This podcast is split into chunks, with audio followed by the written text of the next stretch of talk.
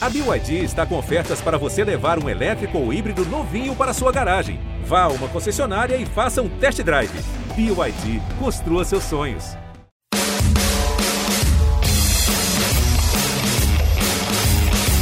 Hoje não! Hoje não! Hoje sim! Hoje sim!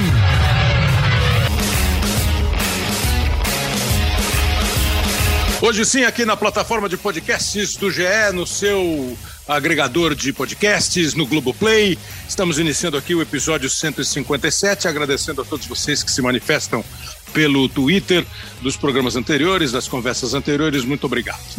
É, hoje nós vamos tentar fazer uma viagem, porque neste ano de 2022, além de ter a Copa do Mundo no final do ano, o futebol brasileiro comemora os 60 anos da conquista do bicampeonato em 1962 no Chile e comemora os 20 anos da conquista do pentacampeonato em 2002 nas Copas do Japão e da Coreia. Afinal, como se sabe, foi contra a Alemanha é, no Japão. Aí a gente ficou pensando assim, pô, 2062, 2002, Copa de 2022. Aí nós vamos de 62 até 2022 viajar 60 anos no tempo, mas de 10 em 10, de 62 até 2022, passando por 72, 82, 92, 2002, 2012. E você sabe qual música fez muito sucesso em, 2000, em 1962? 1962, essa música aqui ganhou o mundo e até hoje ela é famosa.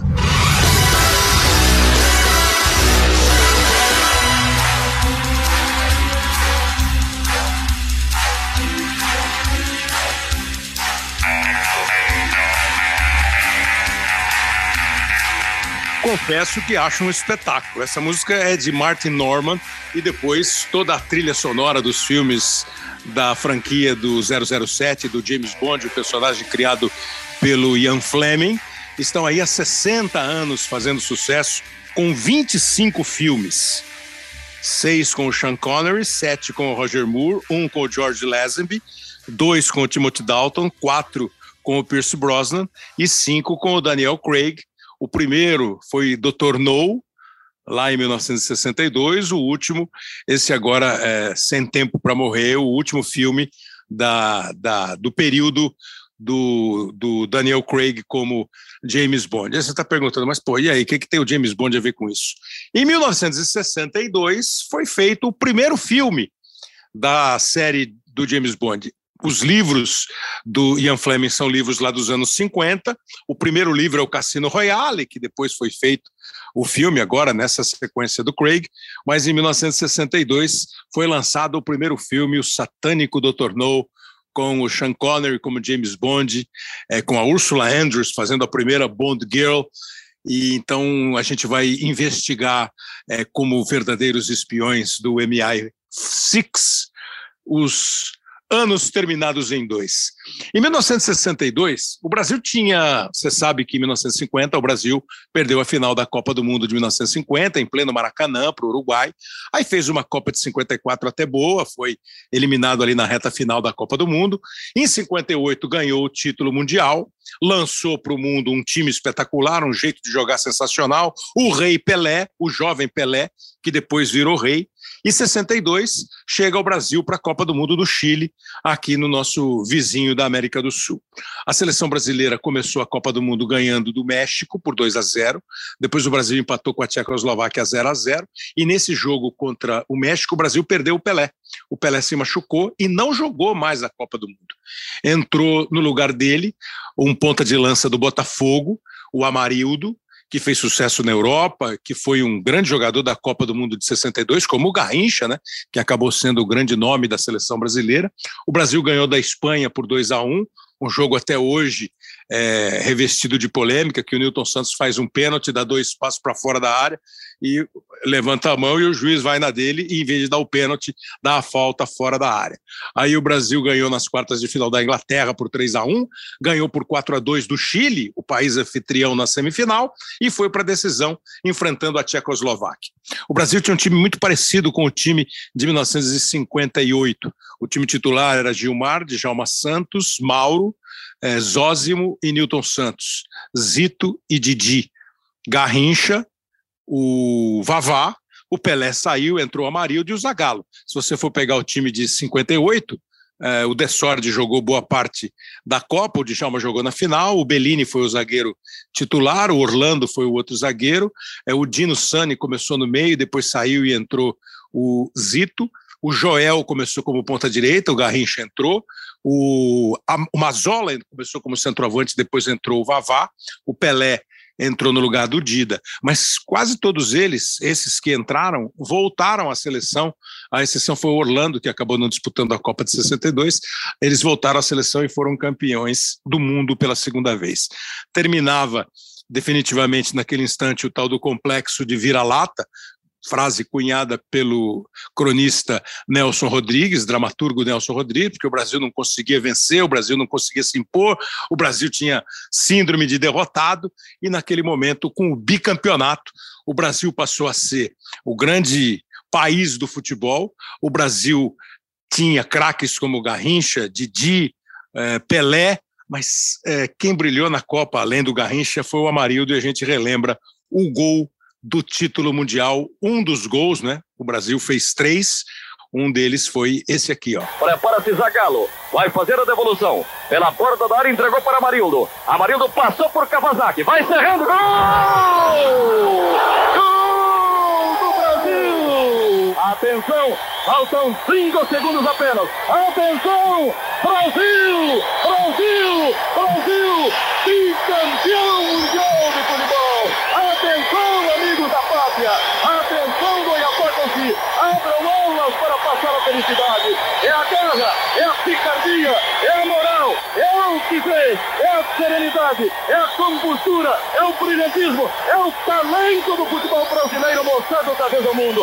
E está encerrado o sétimo campeonato mundial de futebol. O Brasil é bicampeão mundial de futebol. Vamos comemorar!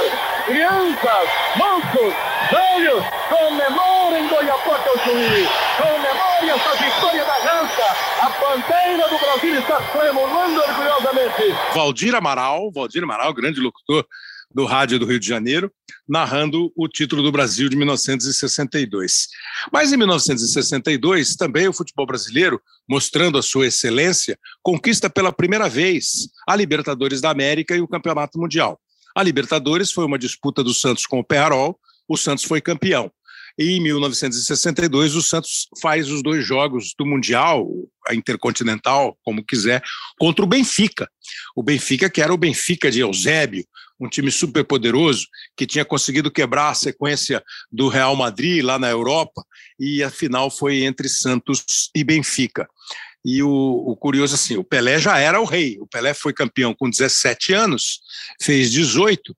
A final foi no final do ano, quer dizer, o Pelé estava com 22 anos e sendo considerado o maior jogador do mundo, como é até hoje de todos os tempos. E a história que é interessante dessa, o Pepe conta e dando risada, que o Santos fez o primeiro jogo e ganhou da equipe do, do Benfica. O Santos fez 3 a 2 no Benfica jogando no Maracanã. Aí eles foram para Lisboa para fazer o jogo de volta. E naquele instante era assim: é, primeiro jogo, por exemplo, o primeiro jogo foi no Rio, Santos 3 a 2 Segundo jogo, no Estádio da Luz, em Lisboa. Se o Benfica vencesse o jogo, haveria uma terceira partida, como foi no ano seguinte com o Santos e o Milan. Um primeiro jogo em Milão, segundo jogo no Rio, terceiro jogo no Rio. Aí eles chegaram é, na, na capital portuguesa, aí os caras chegaram no Pelé, diz o Pepe, e falou assim, Pelé, você viu o que está acontecendo? Não, o que está acontecendo, pô? Os caras estão vendendo ingresso para o terceiro jogo. Mas como vendendo ingresso para o terceiro? Não jogamos o segundo. Se a gente ganhar, a gente é campeão. Se a gente empatar, a gente é campeão. Não, estão vendendo ingresso para o terceiro jogo. Aí o Santos de Gilmar, Lima, Mauro, Calvé, Dalmo, Zito Bengalvio, Dorval Coutinho, Pelé e Pepe, enfrentando um Benfica que tinha uh, o Humberto, que era um jogador, foi um jogador famoso, Simões, Augusto, Eusébio, Coluna. Esse time do Santos meteu 5 a 2. E o Pelé, no filme Pelé Eterno, se você ainda não assistiu, vale a pena. O Pelé diz que deve ter sido a maior atuação da vida dele. E a gente separou um gol do Pelé neste 5 a 2 entre Santos e Benfica, lembrando 1962. Pelé, o Coutinho, o Pepe fizeram gols, o Santos foi campeão e a gente relembra esse gol do senhor Edson Arantes do Nascimento, o rei.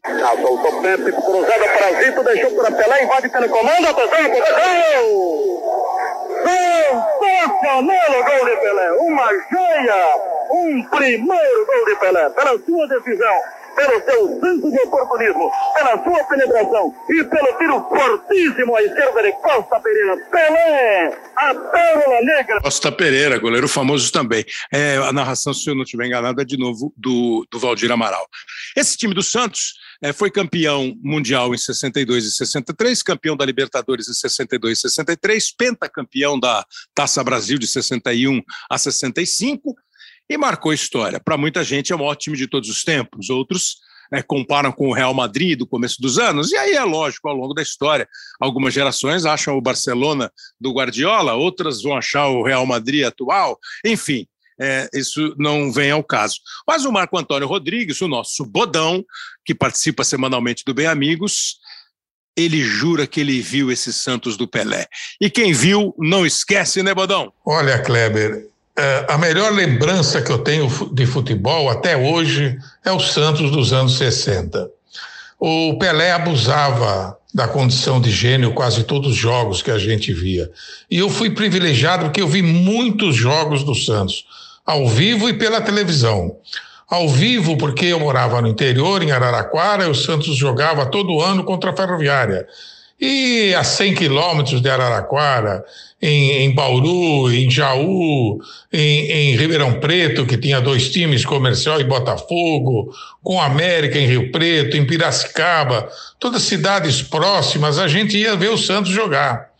É, nós não éramos santistas, nossa turma, meu tio que levava, eu, os amigos, meu irmão, a gente ia ver o Santos, ia ver o Pelé.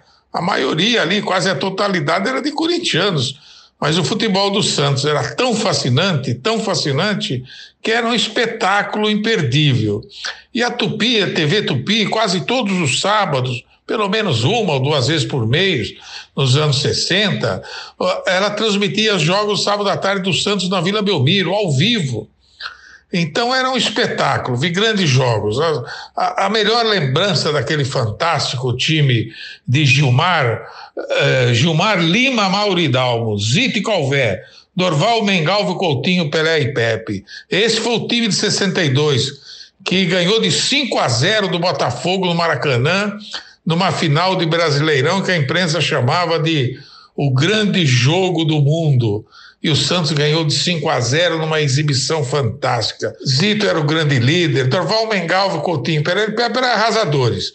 Mengalvo mais recuado, meio ali ao lado do Zito. O Zito descia mais para o ataque do que o Mengalvo, mas Pelé e Coutinho, Dorval na direita, Pepe na esquerda. Pepe tinha um canhão, chutava de tudo que era jeito e era velocíssimo.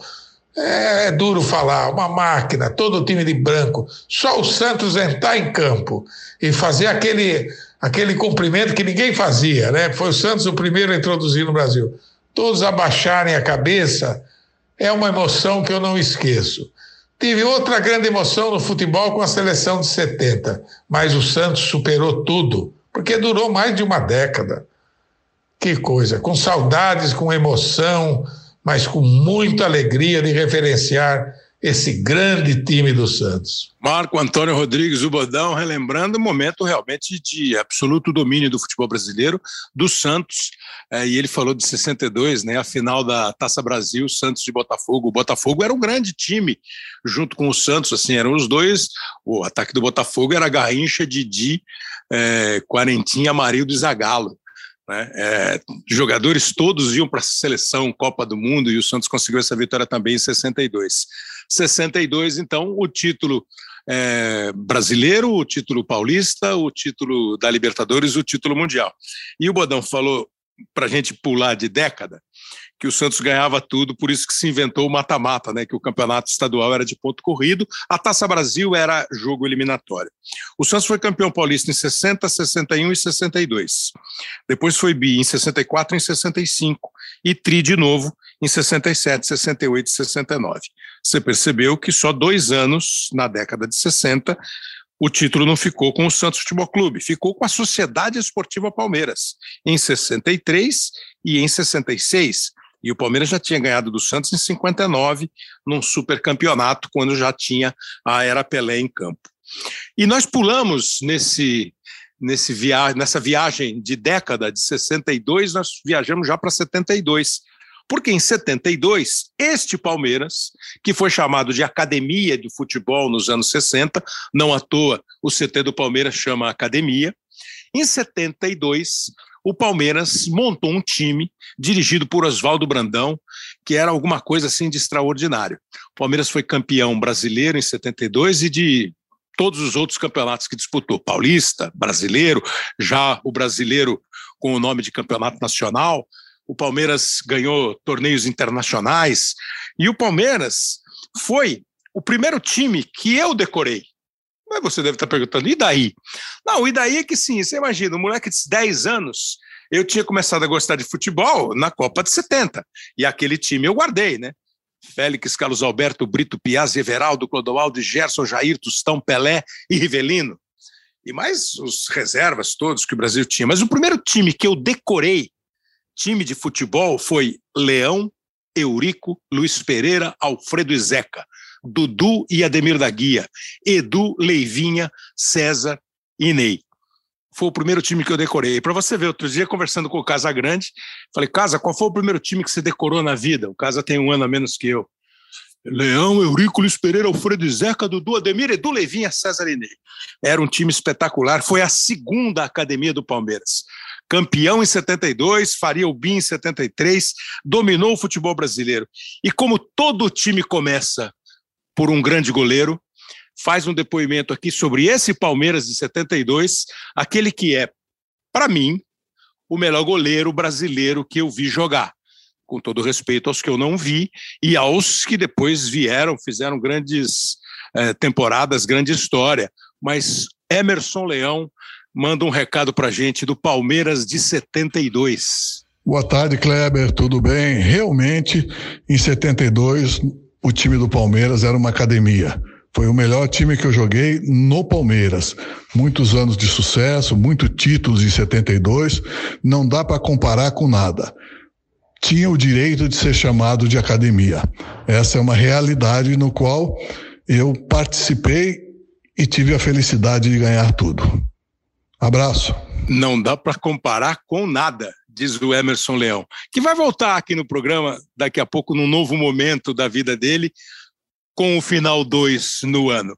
Mauro Betti, eu acho que o Mauro Betti nunca falou direito para que time ele torce.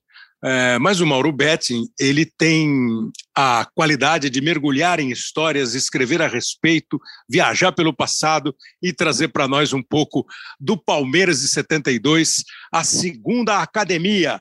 Mauro Betting, fala aí, Mauro. Grande Kleber, sempre um prazer estar batendo bola contigo, ainda mais com o dever de ofício de falar bem da primeira academia, que me fez ainda mais palmeirense.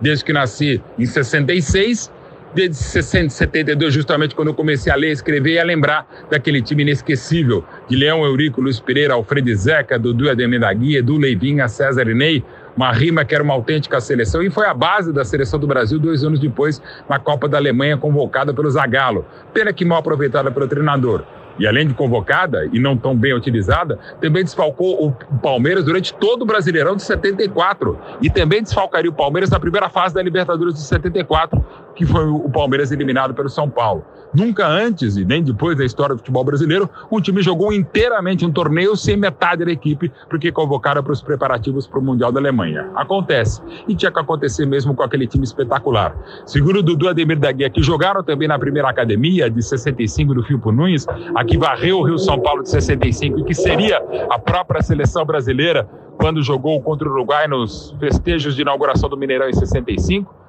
Segundo o Dudu e Ademir da Guia, o segundo academia de 72 a 74 foi a melhor da história do Palmeiras entre as duas, até porque foi mais longeva. Embora, de fato, essa escalação maravilhosa, que eu lembro de cor, de coração mesmo, e não só os palmeirenses, também os adversários, aquela só jogou 16 vezes entre 72 e 75.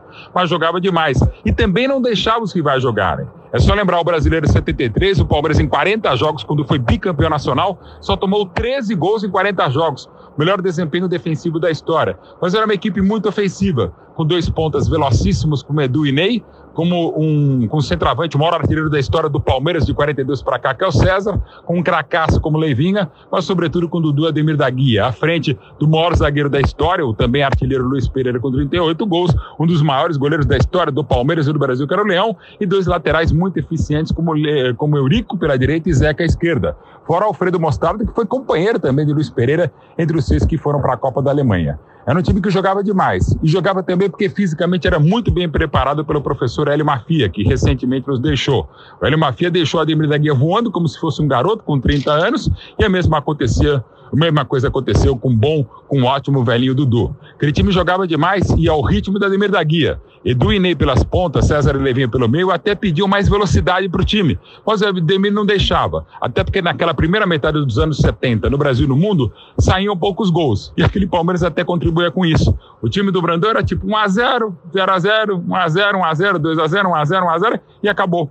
E não, não tinha para ninguém. Tanto é que ganhou o primeiro torneio em Mar del Plata, ganharia também o torneio de Saragossa em 72, o Paulistão invicto contra o São Paulo também invicto em 72, mais o brasileiro. Palmeiras disputou cinco torneios, inclusive o Laudo Natel no início de 72, e venceu cinco torneios conhecidos como as cinco coroas, a segunda vez que o Palmeiras ganhou cinco torneios muito importantes. E muito para aquele time que era espetacular. Tecnicamente, talvez o mais eficiente da história do Palmeiras. O time de 96 foi maravilhoso, este é muito vencedor, mas aquele tinha Ademir da Guia, e basta. A academia de Dudu Ademir da Guia era demais, e a segunda foi a melhor de todas, meu caro Kleber. Desculpa ter falado muito, mas aquele time falava e jogava como eu. Demais. Abração, sempre um prazer estar contigo, Kleber. Valeu, Mauro. Falou e falou bem. É, e se você, você percebe os detalhes, né?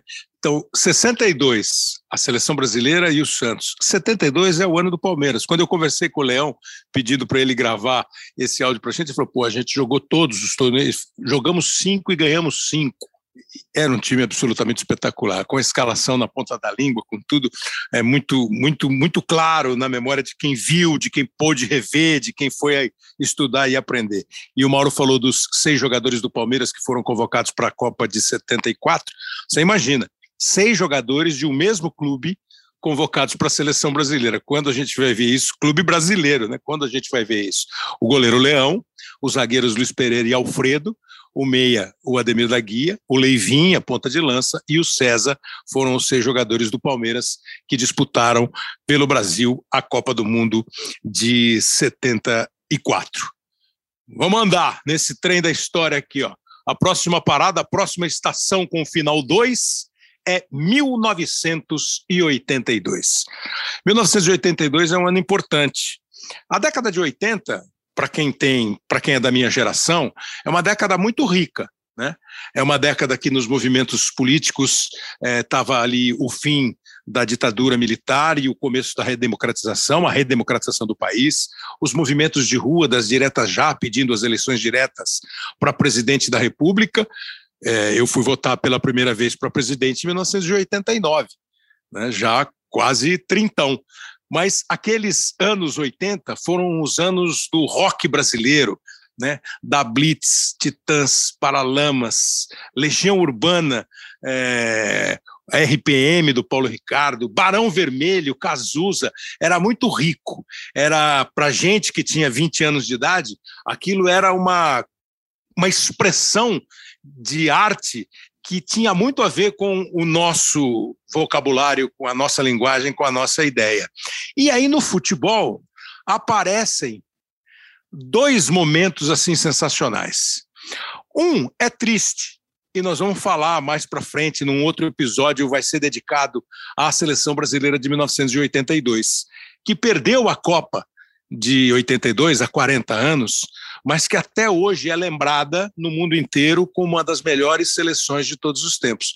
E você vai pegar três, talvez, que sejam lembradas como as melhores, entre as melhores de todos os tempos, sem ganhar o campeonato mundial. A Hungria, a Holanda, a Hungria em 54, a Holanda em 74 e o Brasil em 1982. Mas apareceu um time que no fim dos anos 70 começa a ganhar tudo no Rio de Janeiro e nos anos 80 ele se estabelece como uma equipe absolutamente espetacular. Eu ouso dizer que deve ser a melhor equipe que eu vi jogar. O time titular era Raul Leandro, Marinho Moser e Júnior. Meio-campo era Andrade, Adílio e Zico. Na frente jogava Tita Nunes e Lico. E claro que outros muitos participaram, né? O Toninho, o Manguito, o Figueiredo, é, o, o Vitor no meio do campo, o Júlio César, ponta esquerda. Muita gente participou desse clube de regatas do Flamengo dos anos 80. Tinha sido campeão brasileiro em 80, campeão da Libertadores em 81, campeão mundial em 81. Chega a 82 e é um time que tinha lá o Júnior, o Zico, jogadores que foram para a Copa do Mundo. Mas é, como fazer para manter o apetite? Um time que já tinha ganhado como ganhou, manter o apetite em 1982. E um dos principais jogadores desse time, cara que vestiu a camisa do Flamengo mais do que todo mundo, que é um craque de bola e que também vai ter duas participações no programa de hoje, é o meu amigo, meu camarada, Léo Júnior. Flamengo de 82, hein, Júnior? Bem, 82 foi um ano especial, né? Foi o ano da Copa, apesar de a gente não ter conseguido o objetivo. Todos sabem, todos veem, todos curtem aquela seleção, principalmente pela quantidade de grandes talentos que tinham ali, né? Mas isso aí a gente vai falar um pouquinho mais para frente, Kleber. Até mesmo que a gente precisa de um episódio somente para contar um pouquinho de tudo aquilo que aconteceu. Não vamos arrumar desculpa nenhuma, mas a gente vai falar legal daquilo ali. Valeu? Tu sabe que a nossa grande dúvida também era saber se a gente conseguiria em 82 fazer e repetir as mesmas coisas de 81, né? Com todos os títulos, com toda toda a vontade, toda aquela fome. Acho que o que marcou aquele time foi exatamente isso. Foi a vontade insaciável de vitórias. Eu acho que por isso a gente repetiu 82. Só faltou a Libertadores que a gente terminou perdendo contra o Penharol dentro do Maracanã. Tá vendo? Mesmo com derrota, é um time para a história. E o Júnior vai voltar daqui a 10 anos, ele volta aqui para conversar com a gente. E essa promessa, esta manchete que ele fez, a produção do podcast jura que vai cumprir, é a gente fazer um programa, um episódio sobre a Copa do Mundo de 82. Está se aproximando o dia 5 de julho, que foi o dia que o Brasil perdeu da Itália por 5 a 2.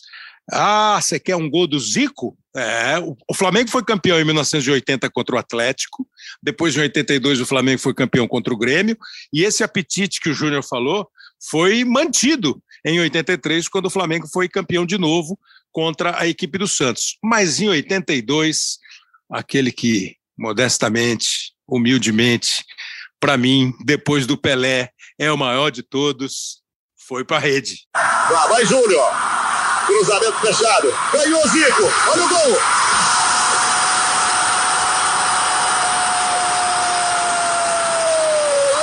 Golaço, golaço, golaço dele, Zico. É um jogador que nasceu com o gol. Tem cheiro de gol e principalmente final de partida. Luciano do Vale mostrando aí o gol do Zico, uma jogada do Júnior, e esse gozar da memória da gente, né? Se você tiver vontade, deve achar no YouTube, em qualquer outra plataforma. É um cruzamento do Júnior, quando ele fala dominou, o Zico dá uma dominada e bota a bola na frente e já ganha do zagueiro do Grêmio. E faz o gol e o Flamengo foi campeão. Falei da redemocratização do país. Em 1982, é, um movimento do futebol que também ficou na história, e você já é, teve contato, claro, com a história, a democracia corintiana democracia corintiana que foi idealizada dentro do Corinthians. O diretor do Corinthians de futebol era o Adilson Monteiro Alves, o presidente do Corinthians era o Valdemar Pires. É, são considerados os grandes líderes da democracia, o Sócrates, o Casagrande e o Vladimir, mas o, o, o elenco concordando ou não com o sistema que foi estabelecido, que o Casagrande sempre faz questão de dizer, não tinha desordem, não tinha bagunça, tinha horário, Todo mundo sabia o que tinha que fazer, o que tinha que cumprir. Deu muito certo porque resultados em campo vieram. Esse time do Corinthians chegou a encarar o, o Flamengo. Deve ter perdido para o Flamengo a semifinal do campeonato de 82 ou de 83. Conseguiu, conseguiu muito fazer uma, uma, uma campanha é, grande nacionalmente. Mas aqui no estado de São Paulo, o Campeonato Paulista, que era um campeonato com outra dimensão, o de 83 veio o bicampeonato, mas em 82 foi uma final contra o São Paulo e o São Paulo tinha sido campeão em 80 e 81. Aí foi para aquela final em 82. Eu trabalhava na Rádio Globo e eu fiz, estava começando a trabalhar, não era do esporte, mas fazia lá os, os meus biquinhos no esporte, e naquela final os, o pessoal me escalou para fazer aquele pré-jogo, trânsito em torno do Morumbi. Então, como é que estava o trânsito para chegar ao Morumbi? Afinal, foi no Morumbi, Morumbi com, sei lá, 100 mil pessoas. E depois do jogo eu fiz a festa do campeão, né? Indo para as ruas da cidade e vendo a comemoração dos torcedores no momento do Corinthians. Foram dois jogos, né? Esse segundo, num domingo, o Corinthians ganhou de 3 a 1 o Birubiru fez dois gols e o Casagrande fez um. A disputa foi em duas partidas. Foi uma das maiores transmissões que eu ouvi feita pelo Osmar Santos e pela equipe da Rádio Globo. O Osmar simplesmente arrebentou na transmissão, que entre o trabalho pré e pós-jogo, eu fui lá para dentro do campo assistir o jogo. Né? E o Corinthians é, venceu. Então tem é, o lado esportivo de um time muito bom, Solito, Alfinete, Juninho, o Daniel Gonzalez jogou, um zagueiro uruguaio muito bom de bola, já faleceu, o Vladimir, Paulinho, Zenon, Sócrates, Ataliba, Casagrande e Birubiru. O time de 82 era dirigido pelo Mário Travalini. Era uma, foi uma equipe que marcou para a história. Eu lembro de um comentarista da Rádio Globo, o Carlos Aymar, e o Carlos Aymar falava assim: esse time do Corinthians é impressionante. Esse time do Corinthians vai até o ataque, tenta a finalização, não consegue e faz a bola voltar lá para sua zaga e construir tudo de novo. Hoje, você falando isso, parece banal, né? A maioria dos grandes times faz isso hoje em dia. Mas em 82 não era tão comum um time ter ritmo, cadência, velocidade, controle do jogo. Então acho que foi o grande rival do Flamengo o grande rival no sentido assim, é, rivalidade São Paulo-Rio, Santos, Flamengo e Corinthians, os dois times mais populares, mas foi um começo de década com um grande time do Grêmio, do Atlético, é, sempre o futebol brasileiro sempre tem times fortes, mas esses dois times protagonizaram nesses momentos essas vitórias do Flamengo que o Júnior falou e o Corinthians da democracia, da vitória em campo. Então a gente, em vez de ir para o último jogo de 82, o 3 a 1 com os gols do Biro e do Casa, pega o jogo primeiro da final, porque quem fez o gol foi um dos maiores de todos os tempos, dentro e fora de campo, o doutor Sócrates. Cobrança de Eduardo, seguida de Atariba,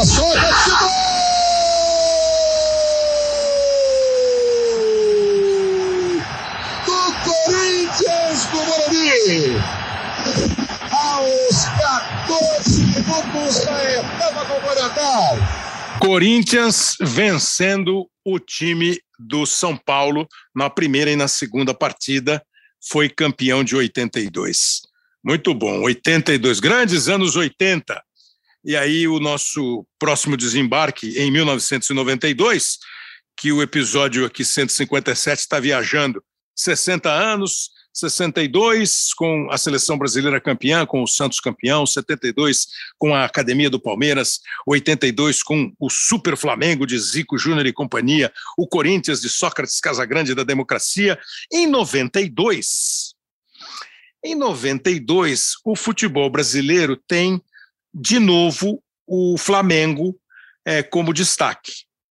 O Flamengo foi campeão brasileiro mas teve um outro time que se destacou muito em 92, e a gente vai começar por ele. O campeão brasileiro de 1992 foi o Flamengo. Mas o time do São Paulo foi campeão em 1991. E com o título de 91, o São Paulo foi para a Libertadores da América. A Libertadores da América, para o futebol brasileiro, depois dos dois títulos do Santos, né, 62 e 63, é, nos anos 70 o Cruzeiro foi campeão, em 76, Aí em 81 o Flamengo e em 83 o Grêmio. De 83 para frente, o Brasil não conseguiu títulos da Libertadores. E a nossa sensação aqui é que a Libertadores não era um torneio interessante, não era um torneio é, para o qual os times deviam é, mirar, se dedicar. É, não, não, não sei por que não tinha esse charme. Mas em 1992 aparece o São Paulo de Tele Santana, o São Paulo de Zete, Vitor, Cafu, Adilson, Ronaldão, Ronaldo Luiz, Pintado, Toninho Cerezo, eh, Dinho, Miller, eh, o São Paulo de Palhinha, São Paulo do Raí. E o São Paulo ganha a Libertadores da América. E eu esqueci, deve esqueci algum nome aí, mas um São Paulo que encantou. Porque o Tele tinha sido lá em 82 o derrotado da Copa. Em 86, o derrotado da Copa. Aí, em 92, o Tele Santana definitivamente vira o mestre Tele Santana, comandando o time do São Paulo, ganhando a Libertadores da América. E lá no final, a barriga do Raí, a cobrança de falta do Raí e os dribles do Miller derrotaram o Barcelona de Johan Cruyff. Falta perigosíssima para o tricolor, Bernardo. A chance do tricolor, Raí na batida de volta, Capricha, garotinho, Capricha. Rolou para Capu, para Raí, pro gol. E que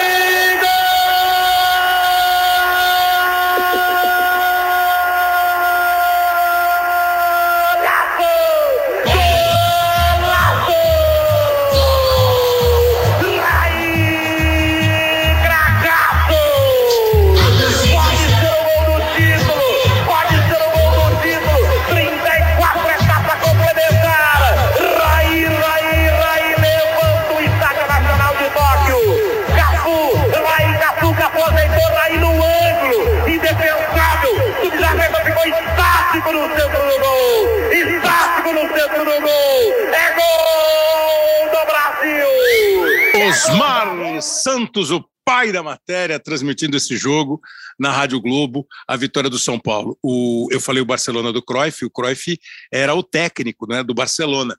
E o árbitro, o, é Juan Lustó, o nome dele, se eu não estiver enganado, um argentino que já contou isso em livro, em entrevista, de que ele testemunhou nas as vésperas do jogo um jantar.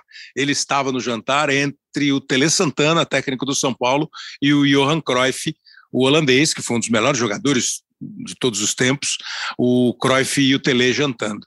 E que eles falaram de futebol e falaram de futebol de uma maneira tão apaixonada, tão artística, sem esquecer a competição, a necessidade do título, que o Lustô teve certeza que ia ser um grande jogo e uma arbitragem tranquila.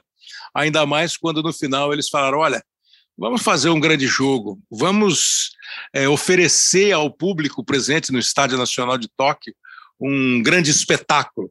E, e aí a gente vê o que, que vai dar no resultado. O Stoichkov fez 1 a 0 para o Barcelona, o Miller deu um drible no lateral do Barcelona, o Ferrer é, é, o nome do lateral, Miller dá um drible espetacular, cruza, o Raí faz um gol assim meio de barriga e depois nessa cobrança de falta no final do jogo, o Raí faz o segundo gol, o São Paulo vence por 2 a 1 e traz de novo o gosto pela Libertadores, né? O São Paulo é campeão em 92, bicampeão em 93, vice-campeão em 94, e aí a partir disso você vai pegar assim de 95 para cá, você vai achar não vai achar cinco, seis Libertadores sem um brasileiro na final, além dos títulos que nós voltamos a conquistar. O São Paulo despertou o gosto brasileiro outra vez pela Libertadores da América. E acho que isso é história que 1992 marca. Dois personagens dessa história. Um estava no gol pegando tudo, tudo o Zete, que foi campeão do mundo em 94 com a seleção brasileira, ele e o Gilmar eram os reservas do Tafarel. O Zete foi um goleiro sensacional e teve participação na conquista da Libertadores no Campeonato Mundial. E o nosso companheiro, o jornalista Arnaldo Ribeiro, também nos traz lembranças sobre o São Paulo de 1992. Fala o Zete, depois fala o Arnaldo. Fala, Kleber, tudo bem? É sempre um prazer falar com você, principalmente falando desse dessa Libertadores de 1992, né, há 30 anos atrás, uma Libertadores que marcou história na época, né, no período do São Paulo, né, e também todo momento aí do futebol brasileiro, onde uh, todos os clubes passaram a investir mais né, se dedicar um pouco mais aí a, a Libertadores. O São Paulo tinha um time maravilhoso comandado pelo Tele Santana, né? Um time ali com Antônio Carlos, né? Cafu, Palinha, Raí, né? Miller, é um time muito bem preparado mesmo para aquele momento, né? Tanto é que o ano de 92, se não me engano, foram de seis a sete títulos, né? Naquele ano de 92. Então foi um time que superava muito as dificuldades dentro de campo e conseguia né, fazer o resultado. A gente jogava muito pelo regulamento. O Tele, desde 90, quando chegou, ele começou a montar o time, começou a, a direcionar né, os jogadores né, para o time que foi campeão brasileiro em 91. E 92, sem dúvida, foi uma sequência, né? dessa, dessa grande equipe que foi formada ali pelo Tele, pelo comandante, né, Tele, administrada, né, pelo presidente Pimenta, que eu acho que foi na história do São Paulo também um dos nomes que vai ser difícil né, apagar essa história ou, ou, alguém conseguir tantos títulos né, na história do, de um clube e eu fico feliz mesmo de ter nascido nessa época, ser lembrado, né? Há 30 anos atrás ainda a gente comemora né, com muita alegria esse, eh, esse título, né, essa conquista. E aí levou né, o São Paulo também a, a conquista da, do Mundial daquele ano de 92. Mas é isso, é muito bom a gente estar podendo falar, Kleber, e comemorar, né? Porque esse ano nós comemoramos esse título né? O São Paulo fez uma homenagem muito bacana para todos os jogadores e, sem dúvida, é, é, um, é uma glória né, para todos nós de ter participado nesse elenco aí é, muito bom do São Paulo. Salve, Kleber, salve, galera. Prazer estar aqui com vocês. Kleber, 92. Meu primeiro ano como jornalista esportivo já estava no setorismo. Acompanhei muito o São Paulo TD. Acompanhei muito o TD, até escrevi as colunas dele para a Folha de São Paulo um pouco depois. Posso dizer o seguinte para vocês: é, 92, acho que marca a segunda etapa do trabalho do do São Paulo, né? A primeira etapa, 91, com o título brasileiro, em que ele limpa a fama de pé frio e o título paulista, é, é a fase mais pragmática, em TD comparado com o técnico de 82, adota preocupações mais defensivas para vencer. Em 92, acho que ele burila esse time e começa o que eu chamo de fase autoral. Parece um grande pintor, e ele era mesmo, né? Fase autoral é aquele momento em que ele se sente à vontade, já vencedor, para indicar jogadores e dar o seu toque mesmo no time é, do São Paulo, né? É, lembrando que em 91 ele não indicou nenhum jogador.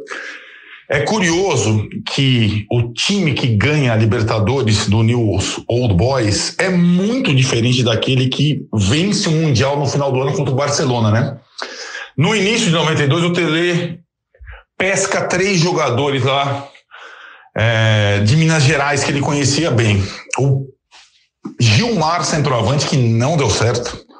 O Ronaldo Luiz, que veio ser importante na final do Mundial, salvando o gol em cima da linha. E, sobretudo, o Palinha. O Palinha dá um toque ao time do São Paulo fundamental. E acho que ele é o grande nome na Libertadores em 92, formando um trio ali com Raí Miller. É, impressionante. Ele dá um toque de, de genialidade àquele time, que era muito bom e que perdeu jogadores importantes de 91 para 92, como o Ricardo Rocha, Leonardo. Mas o Palhinha chega e dá o toque. Acho que ele é o cara da Libertadores. Vou repassar o time da Libertadores para vocês verem que no papel não tem nada demais. Zete, Cafu, Antônio Carlos, Ronaldo e Ivan. Zagueiro improvisado na lateral, porque o Ronaldo Luiz estava machucado. Aí olha o pragmatismo, Kleber. Na volância, Adilson, zagueiro, e Pintado, volante cão de guarda. Dois, dois. E aí, é, Palinha, Raí, Miller e Elivelton. Esse é o time campeão da Libertadores. Aí, entre a Libertadores e o Mundial, tem um outro fator autoral do Tele. Toninho Cerezo. Ah, aí, meu caro, aí a coisa ficou bonita. Cerezo voltando da Itália, não sabe se encerra a carreira ou não. Tele conversa e convence o, Tele, o Cerezo a jogar no São Paulo. E aí ele consegue, às vésperas do Mundial, em novembro, achar o, acho que o, o, time dos sonhos do São Paulo que vai enfrentar o tal do Dream Team do Barcelona. Olha, saca só a escalação da final do Mundial, como mudou, sobretudo a defesa. Zete, Vitor na lateral, esbanjando saúde. Adilson foi para a zaga, a dele. Ronaldão e Ronaldo Luiz, recuperado de lesão. Aí no meio de campo, pintado, Cerezo, putz, aí, aí colou tudo. Raí, Palinha, Miller e Cafu jogando adiantado. Esse time é sensacional. Esse time é quase perfeito e fez, na minha opinião, a maior partida da história do São Paulo contra o Barcelona. O Dream Team do Ronald Koeman e do Cruyff venceu por virada por 2 a 1 um, e ficou barato, viu, Kleber? É o maior São Paulo de todos os tempos. Abração. Muito bom, Arnaldo. Fez uma viagem linda. Imagina o torcedor do São Paulo é, com a garganta fechada, embargada, uma lágrima correndo de alegria de lembrar essa história que o Arnaldo trouxe da formação do time é, e da mudança do time, de um Tele, nessa nossa viagem de 10 em 10 anos, que viveu um sonho que acabou não se tornando realidade em 1982. Você já deve ter ouvido a história, e eu insisto, hein? A gente vai fazer um episódio sobre a Copa de 82 que acaba o jogo contra a Itália, 3 a 2 para a Itália, o Brasil eliminado da Copa, nem semifinalista foi.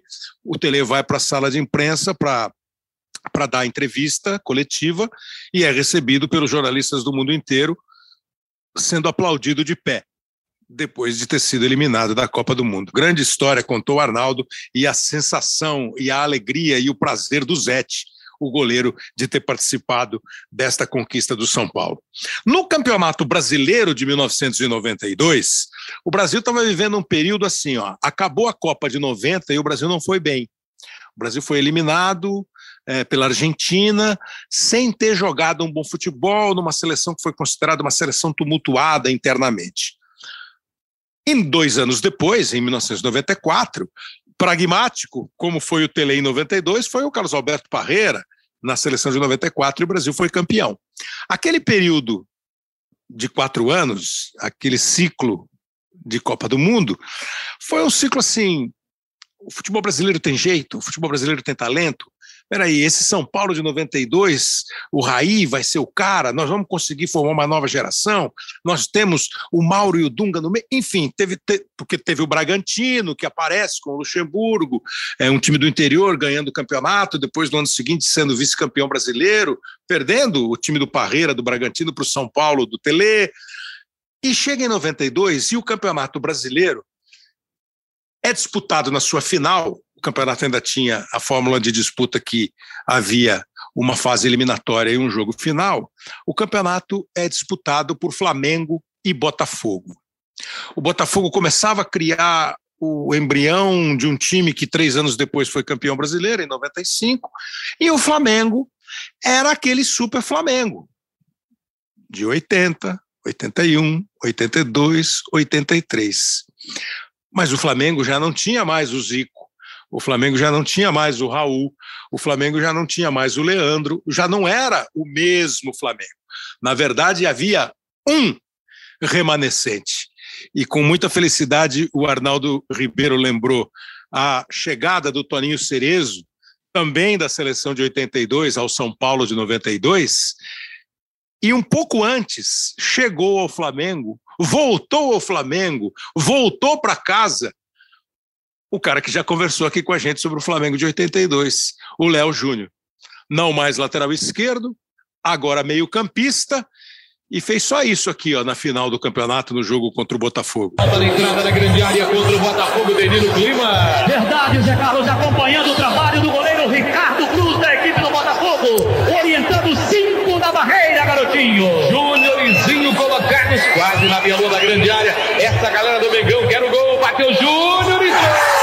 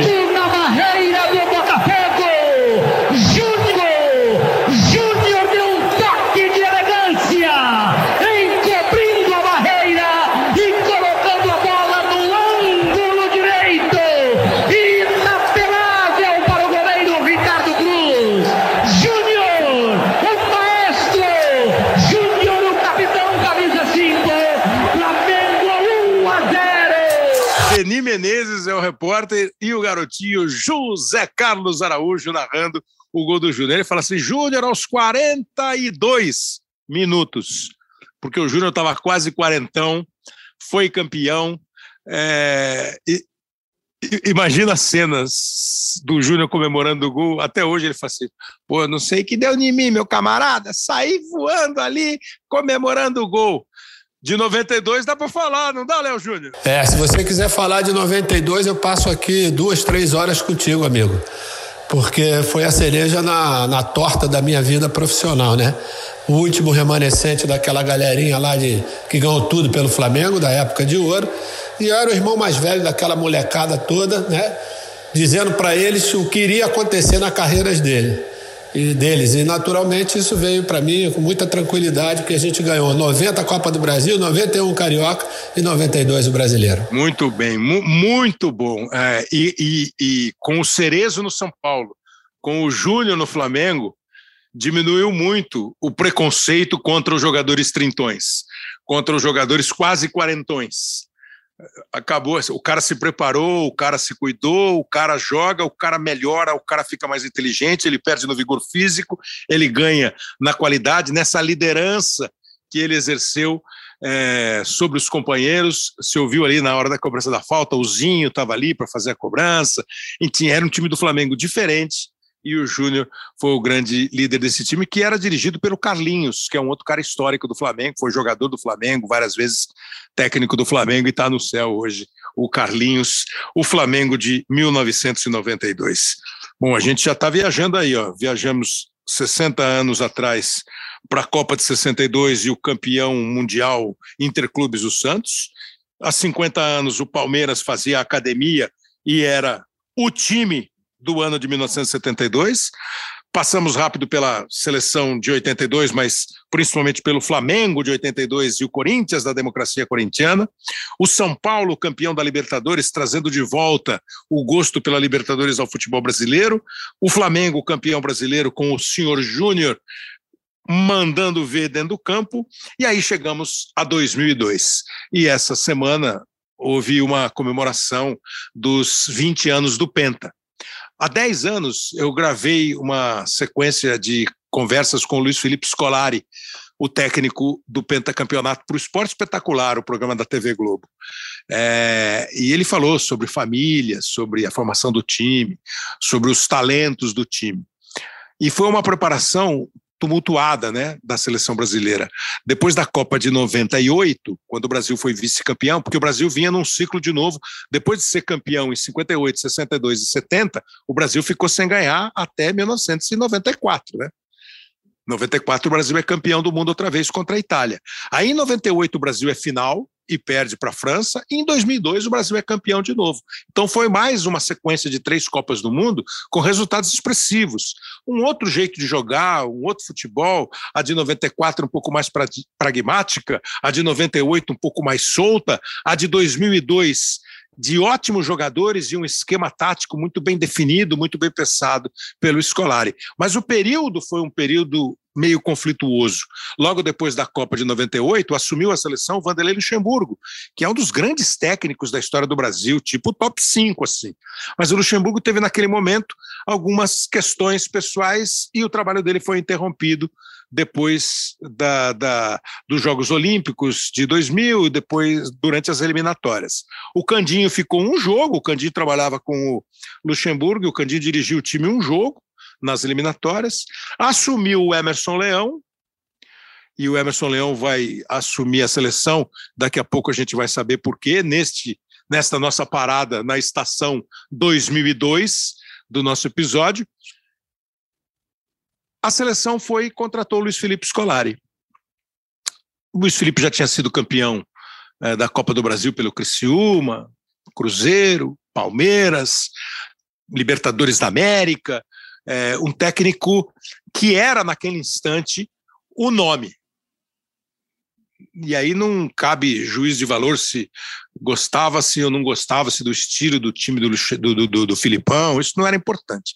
Mas o Filipão assumiu a seleção brasileira e fez uma seleção é, aberta, no relacionamento com a imprensa, uma seleção é, com sensibilidade para entender o, o, o amor, a atenção, o apoio, a energia da torcida brasileira, e tudo isso fez uma seleção, repito, com grandes jogadores, conquistar resultados extraordinários. O Brasil ganhou da Turquia por 2 a 1 o Brasil ganhou da China por 4 a 0. O Brasil fez 5 a 2 da Costa Rica, 2 a 0 na Bélgica, 2 a 1 na Inglaterra, 1 a 0 na Turquia e foi para a final da Copa. É a única seleção que venceu sete jogos para ganhar a Copa do Mundo. Ela venceu todos os jogos e eram sete partidas. A seleção de 70 também ganhou todos os seus jogos, mas naquele ano de 70 foram seis partidas.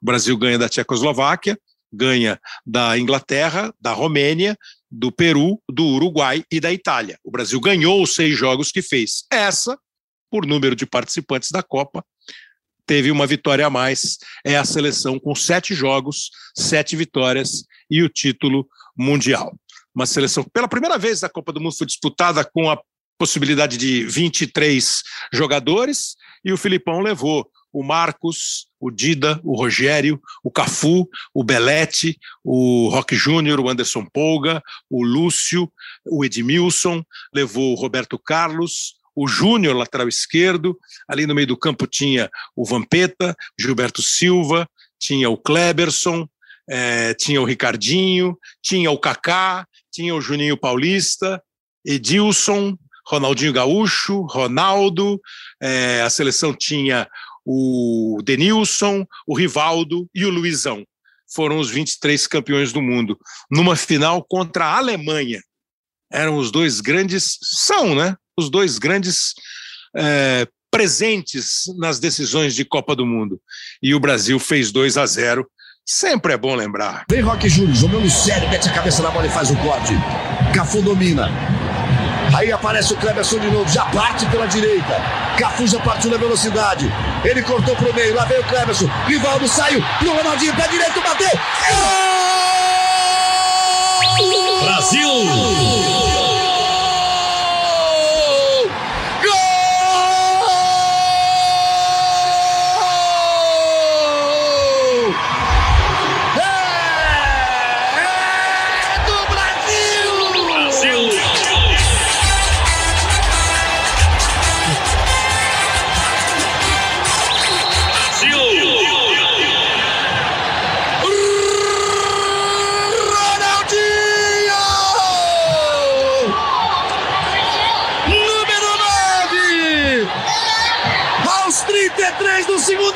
Brasil! O segundo gol brasileiro, 2 a 0 Brasil, 2 de Ronaldinho. Olha de novo aí, cadê o Oliver Kahn? Bola no canto. Já começou com o Kleberson, passou pelo Rivaldo, que deixou espetacularmente pro Ronaldinho meter pro gol. Oitavo do Ronaldinho na Copa, se iguala a Pelé em números de gol em Copa do Mundo, chega a 12 uma grande conquista da seleção, fazendo 20 anos nesse 2022. Aí depois do Penta, começa o Campeonato Brasileiro e é o último Campeonato Brasileiro disputado naquele sistema que os times jogavam entre eles um turno e depois você tinha uma fase eliminatória, se classificavam oito e jogavam o primeiro contra o oitavo, o segundo contra o sétimo, terceiro contra o sexto e o quarto contra o quinto, em jogos de ida e volta. E aí ia eliminando até chegar à decisão. Naquele ano, o Santos começou a temporada com um time assim bem duvidoso. Duvidoso no coração do torcedor, na perspectiva do analista. Pô, o que, que esse time do Santos vai fazer? O time está sem dinheiro, o time está só com jovens, ninguém conhece os caras.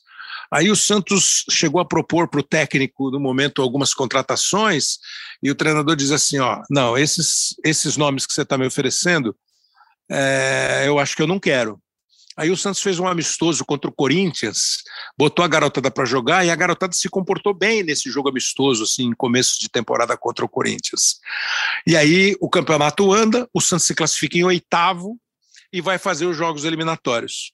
O Santos ganha do São Paulo, elimina o São Paulo. Depois o Santos joga contra o Grêmio, elimina o Grêmio. O Santos acho que ganhou os dois jogos do São Paulo, em Santos e no Morumbi. O Santos ganhou o primeiro jogo do Grêmio. Foi uma das melhores exibições que eu vi um time fazer quando o Santos ganhou do Grêmio na Vila. Aí o Grêmio ganhou lá em Porto Alegre, mas o saldo de gol classificou o Santos para a final. E a final foi contra o Corinthians.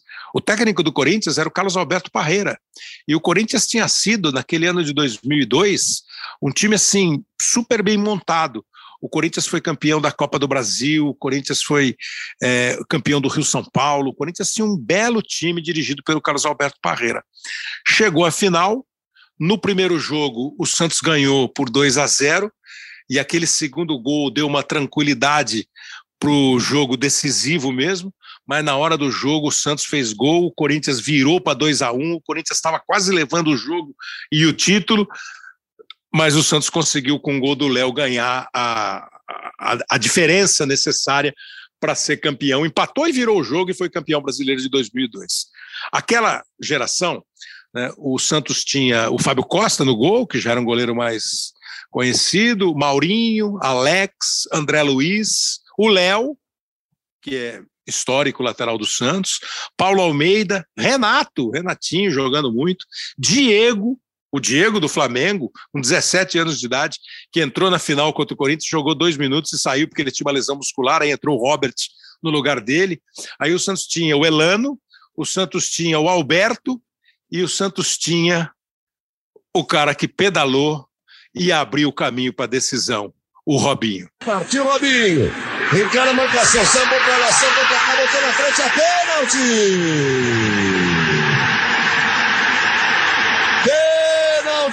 Rogério em cima do Robinho.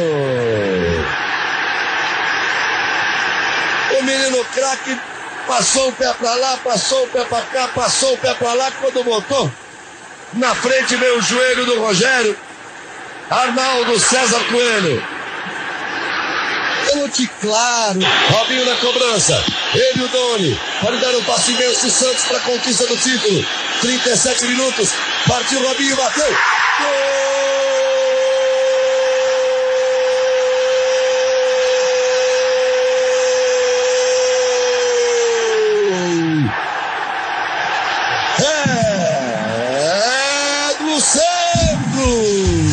Pedalou, sofreu o pênalti, fez o gol. O Santos tem essa história de revelar jogadores. O time de 62 foi um time com muita gente, se não revelada no Santos, o Santos ia buscar com 14, 15, 16 anos, como o Pelé, como o Coutinho.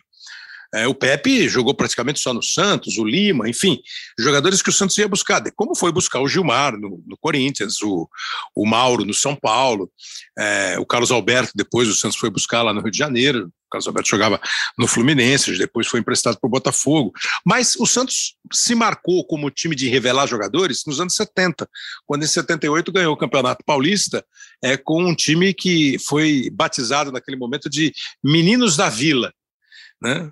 É Batata, Juari, Pita, João Paulo, é, time de garoto, assim. O Clodoaldo ainda jogava, o Ailton Lira ainda jogava, mas era um time de garotos. E os meninos da Vila viraram assim a frase Meninos da Vila, o slogan Meninos da Vila, uma marca do Santos.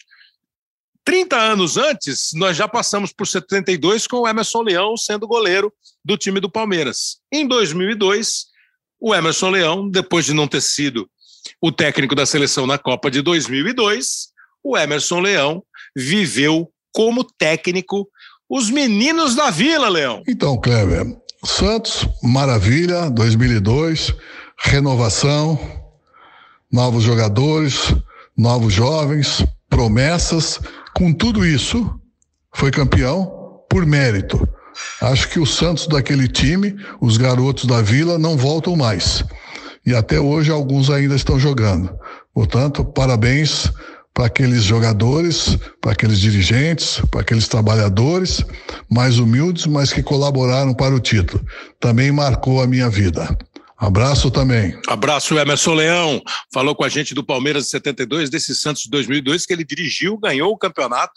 E, o Leão falou, teve uma hora que eu fiquei olhando e falei, ou eu ia brigar com eles todo dia, ou eu entrar na zoeira deles. E ele entrou na zoeira deles, do Diego, do Robinho, de companhia, e o Santos foi campeão.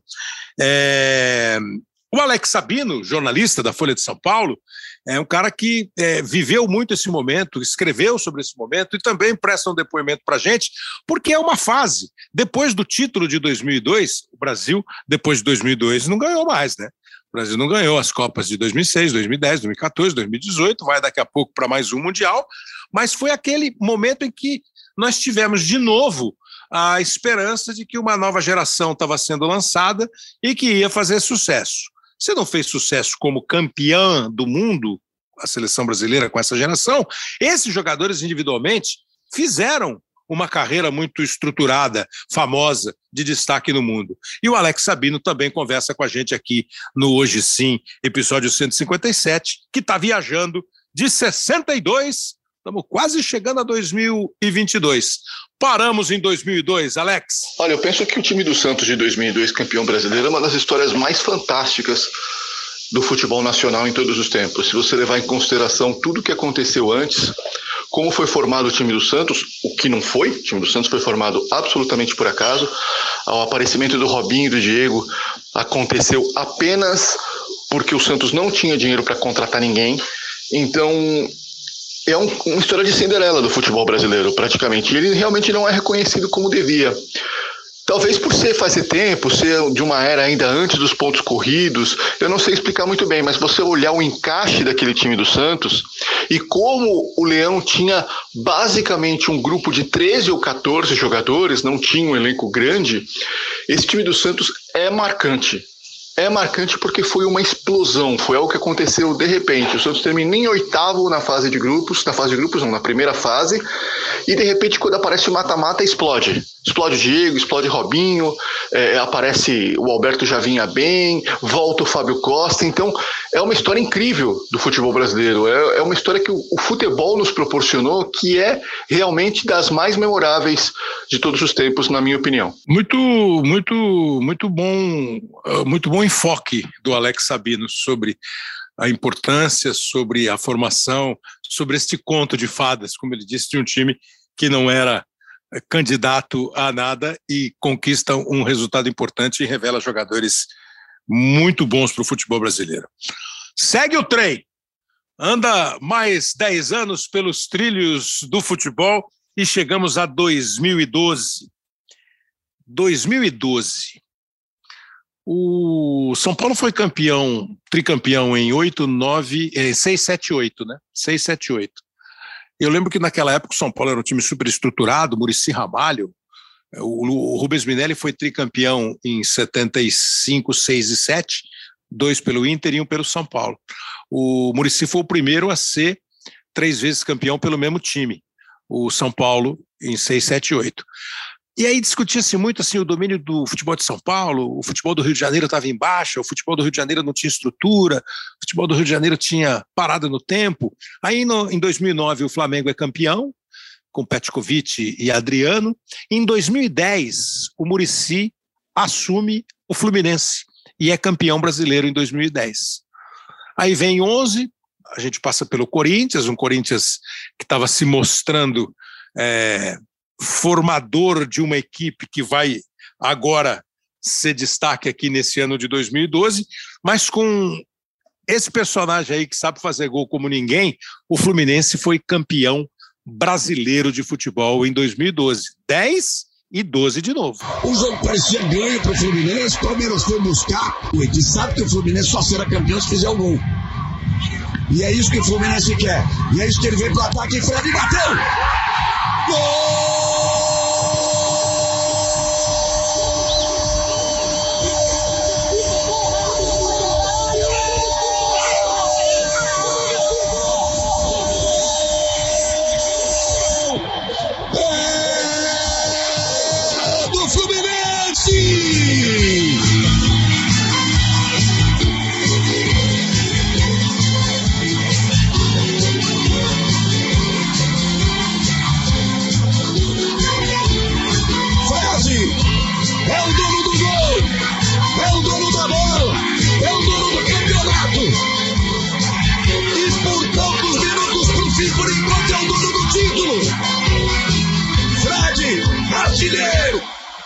Gol! O Fluminense só vai ser campeão se fizer o gol. Foi atrás do gol e fez.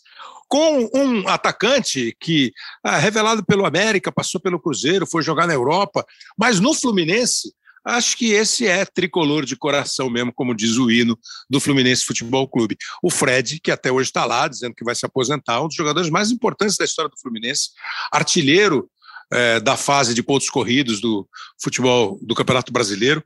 É, esse ano já era, né, um ano de ponto corrido, começou em 2003, e o Fluminense dirigido por Abel Braga, outro tricolor de coração que no Fluminense jogou e que tantas vezes dirigiu o Fluminense. Um Fluminense que tinha passado naqueles anos anteriores, né? O Fluminense em 2009 quase caiu, com o Cuca se salvou assim, para muita gente milagrosamente, campeão em 10. Aí o Murici sai, o Abel chega e o Fluminense é campeão em 2012 no, no futebol brasileiro, no Campeonato Brasileiro. Um 2012 que já marca. Lembra que a gente falou em 92 que o futebol brasileiro voltou a se interessar por Libertadores, né? Com os títulos do São Paulo de 92 e 93. E aí para frente, o futebol brasileiro foi ganhando. O Cruzeiro com o Vasco, o Palmeiras ganhou a Libertadores, e aí o Grêmio foi conquistar mais uma, o Internacional ganhou, o Santos voltou a ser campeão em 2011, tinha sido lá em 62.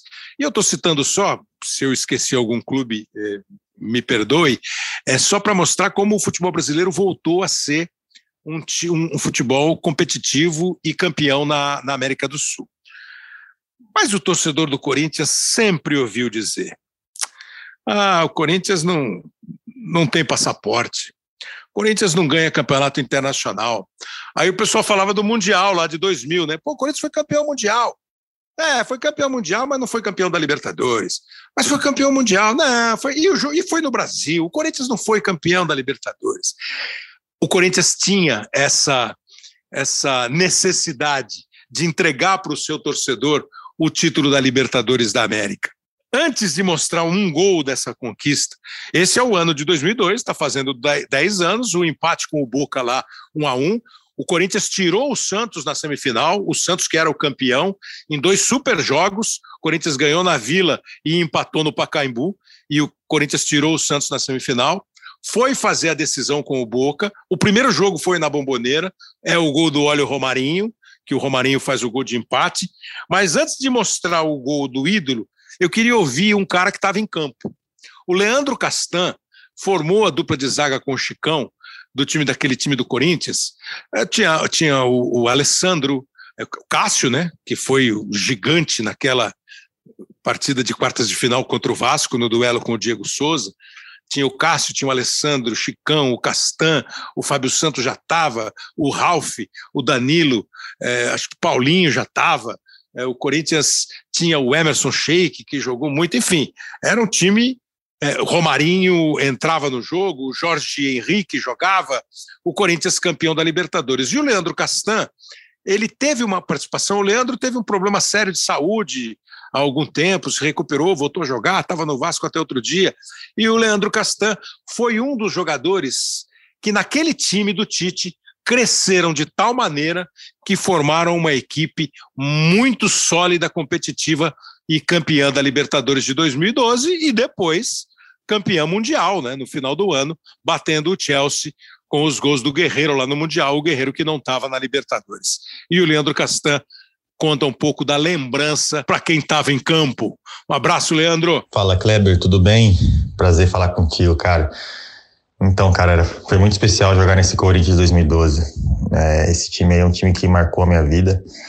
Era realmente um grupo muito especial, um grupo muito forte, é, comandado pelo, pelo nosso líder, né, que era o Tite. Então, a gente, a gente tinha esse, essa liderança aí muito forte, muito positiva dele. E a gente realmente se abraçou ali naquele momento. É, acredito que para esse grupo de 2012 ter se tornado tão forte, acredito que foram as frustrações que aconteceram ali em 2011, né, quando a gente é eliminado na pré-Libertadores, muito daquele, daqueles jogadores ficaram, né, então acredito que fortaleceu muito a gente para 2012, depois sendo campeão brasileiro também em 2011, fortaleceu o nosso grupo, depois com a chegada de outros atletas ainda, acho que a gente formou uma equipe muito forte e com certeza eu acredito que é tudo, e tudo isso mesmo que todo mundo fala. É, esse grupo aí não só jogava bem, mas era um grupo que sabia sofrer também dentro de campo. É, em alguns momentos que o adversário era melhor, nosso grupo era muito forte. A gente sabia, olhava no, nos olhos um do outro e sabia que podia contar com cada um, sabe? Isso é, isso foi muito especial. Eu particularmente é, nunca mais encontrei na minha carreira um grupo como aquele. É, um grupo forte, um grupo unido, um grupo que você vê que é grupo mesmo nos momentos difíceis. E acredito que nos momentos difíceis a gente soube se superar e, e com certeza conquistar o que a gente conquistou. E com certeza, acho que as conquistas é, daquele ano ali foram muito grandes, né?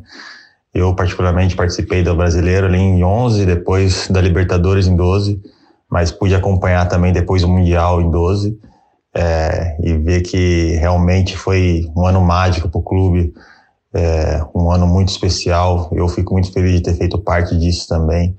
É, acredito que quando cheguei no, no Corinthians, lembro o peso que era quando se falava de Libertadores no clube. Lembro que era, era, era muito pesado se falar de Libertadores no clube. Então, ter ajudado a conquistar esse título inédito até o momento, para mim foi, foi muito legal, é, muito especial. Acho que é, é um peso muito grande. Até hoje eu, eu sinto isso quando quando eu saio na rua, encontro com os corintianos, então sei que ficou meu nome marcado na história do clube e fico muito feliz por isso, de ter participado, de ter ajudado a dar essa, liber, essa Libertadores para o clube e muito feliz por isso. Beleza?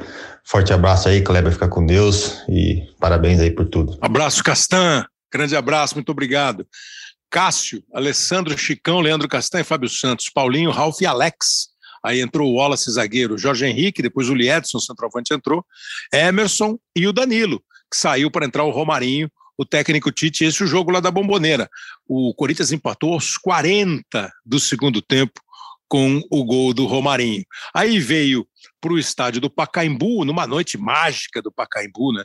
E numa noite mágica do artilheiro da decisão. Olha a bola errada do time do Boca. Emerson dominou, vai para dentro, ganhou na velocidade, olha a chance do segundo gol!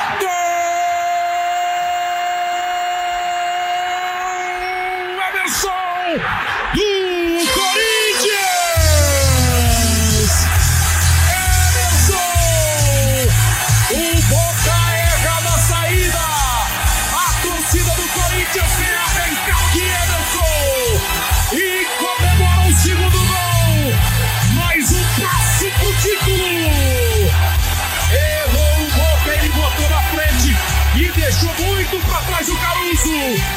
Frio e tranquilo na frente do goleiro, manda pro fundo do gol! Passo definitivo para o título. O Emerson fez o primeiro aos 8 e esse gol aos 27 do segundo tempo.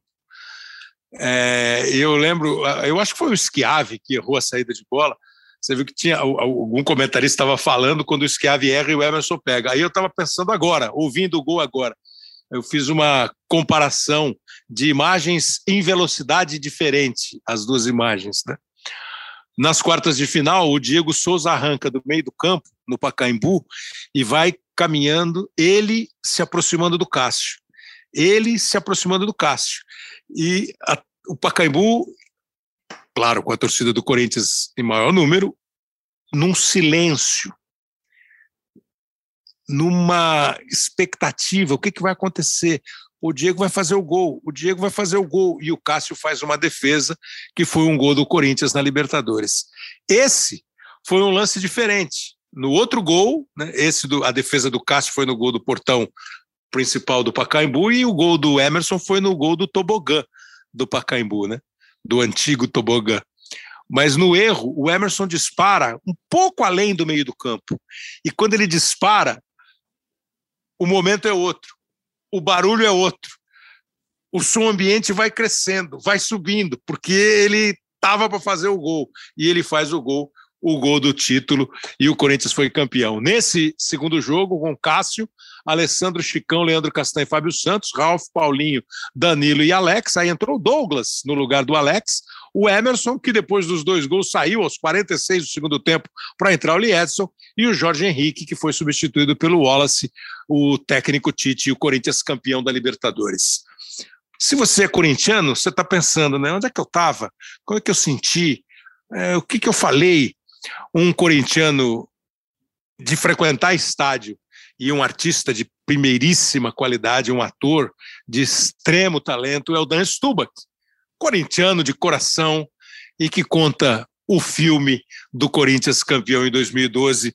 Prazer recebê-lo, Dan. Olha, cada conquista tem o seu valor, tem a sua história, tem a sua emoção. A da Libertadores, eu acho talvez a mais incrível de todas é, talvez até mais do que a do Mundial, no sentido de que não foi um filme, né? Foram vários filmes. É o Tite sendo expulso e vendo o gol da torcida abraçado pela torcida, é o Paulinho fazendo o gol no último minuto, é a defesa do Cássio, é, é o Romarinho na bomboneira, é a gente na bomboneira assistindo o gol como se fosse o nosso pé, é, porque a gente estava ali em cima, né, do gol, todo mundo amontoado. É é, é, vencer um campeonato de maneira invicta e inédita daquele jeito. É, foi sensacional, foi absolutamente sensacional. Era um time sensacional, foi uma vitória digna, emocionante, é, que lavou a alma, que deu um enorme prazer de ser corintiano, assim, para mim pessoalmente, não só a maior vivência, assim, né, como torcedor, dessa ilusão que a gente tem de que a gente faz alguma diferença quando grita na arquibancada, eu vivi plenamente essa ilusão da nossa diferença como torcida, como time, como clube, como alma, como identidade, como DNA, enfim, como queira chamar. Foi uma conquista absolutamente inesquecível e maravilhosa. Muito bom, Dan Stubach, muito bom. É, essa, essa viagem que certamente mostrou um pouco da alma e do coração corintianos. Gente, aí nós chegamos a 2022, que é uma história sendo escrita, né? Uma história sendo escrita. A Libertadores em andamento, o Campeonato Brasileiro em andamento, o Palmeiras se destacando como o time mais ajeitado e eficiente, todo mundo vendo que o Atlético tem a força para chegar, o Corinthians brigando no Campeonato Brasileiro, é, o Flamengo vem ou não vem, a Libertadores, a Copa do Brasil, o Campeonato Brasileiro, tudo ainda muito aberto, sim. A Libertadores, a Copa do Brasil, a Sul-Americana, esses três entrando naquelas fases de eliminatórias, de mata-mata, quem vai continuar, quem vai parar o brasileiro chegando aí daqui a pouquinho ao final do primeiro turno, como é que vai ser o desenho, já está começando a formar bloco, e claro, no final do ano, a Copa do Mundo. Uma Copa do Mundo diferente, pelo período, né, começa em novembro, termina em dezembro, a Copa que é sempre no meio do ano, junho, julho, a Copa no Catar, a seleção brasileira num grupo que tem Suíça, Sérvia é, e Camarões, a seleção brasileira buscando. Se o Brasil não conseguir ganhar a Copa, o Brasil faz o mesmo período que fez entre, 90, entre 70 e 94. Né? O Brasil, se não ganhar essa Copa, vai completar o mesmo período sem conquista. Mas um Brasil que a gente aqui já discutiu muito, outro dia nós conversamos com o Matheus Bach e eu não esqueci a frase: nós temos um trabalho sólido para chegar à Copa do Mundo. O técnico é este Tite, que foi tão citado agora pelo Castan, pelo Dan, o Corinthians campeão de 2012. Nesses, nesses meses que faltam para a Copa, nesse 2022, nós estamos completando aí os 60 anos da nossa viagem, né? De 62, 72, 82, 92, 2002, 2012 e chegando na estação 2022. Mas o trem não chegou ainda. Nós estamos nós estamos vendo lá estação 2022. Como é que vai ser a chegada? Ninguém sabe, mas que o trabalho se apresenta de alguma maneira bem ajeitado, parece que sim. E um dos podcasts da nossa plataforma aqui no GE é o podcast Sexta Estrela, do Alexandre Losetti. E nós pedimos para que o Losetti desse um trecho da conversa dele com o Tite, para você imaginar qual será o cenário da estação 2022. É interessante. As gerações elas vão, elas vão surgindo e vão se afirmando, uh, independentemente de gostos ou não. Compete a nós adaptar. Aí a afirmação de Anthony, a afirmação de Vinícius Júnior, Martinelli, eh, eh, Rodrigo, o quanto esses atletas eles foram, também, também Rafinha. Rafinha, A Rafinha foi um, uma descoberta que ela não foi minha, ela foi da comissão técnica, ela foi, eu acho, Matheus inicial e, e César. Foi, é isso?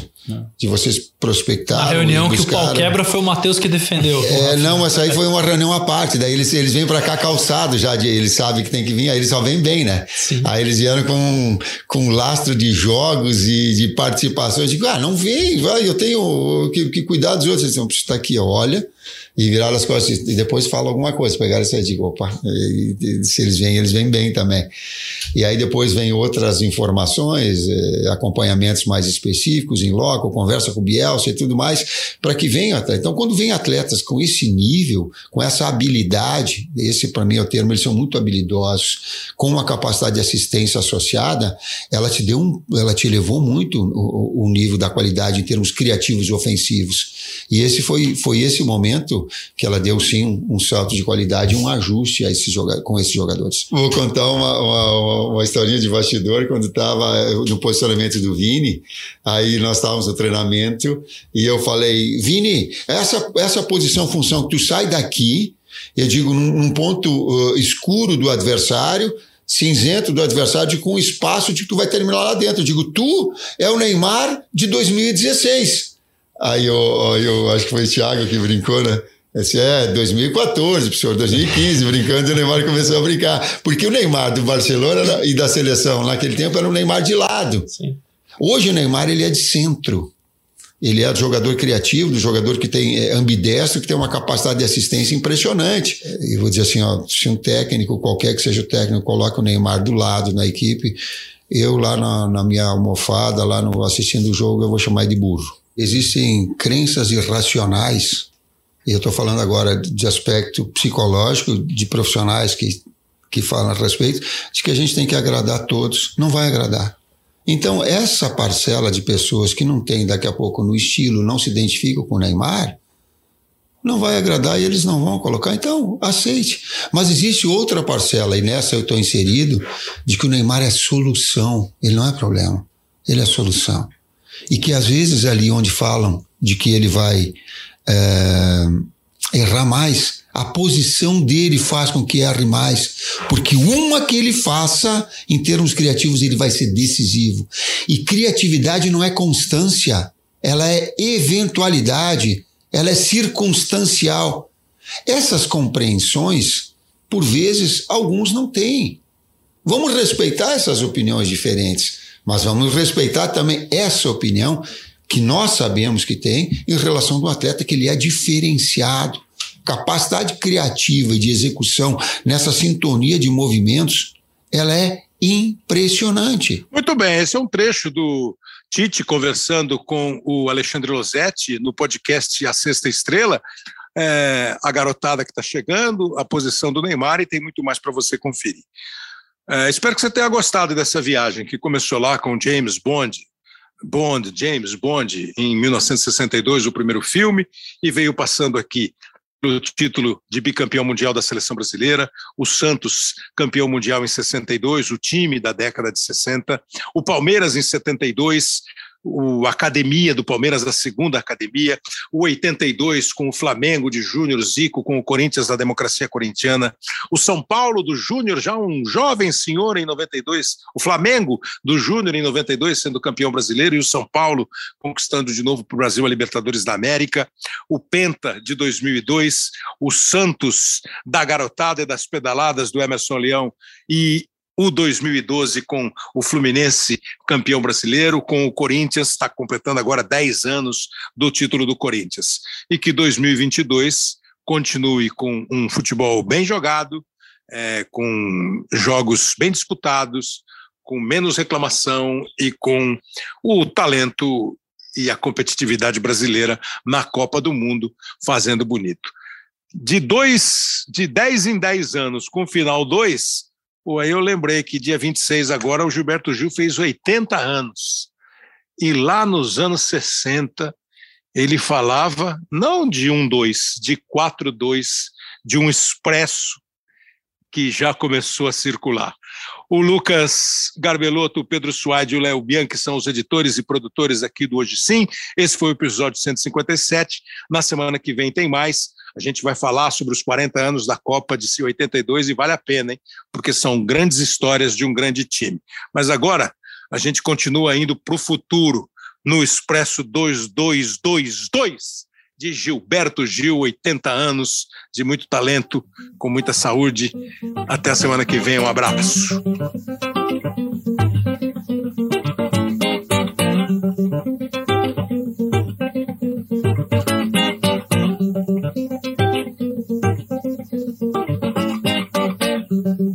Começou a circular o expresso. 2222 Que parte direto de bom sucesso. Pra depois Começou a circular o expresso. 2222 Da Central do Brasil Que parte direto de bom sucesso. Pra depois do ano 2000 Dizem que tem muita gente de agora Se adiantando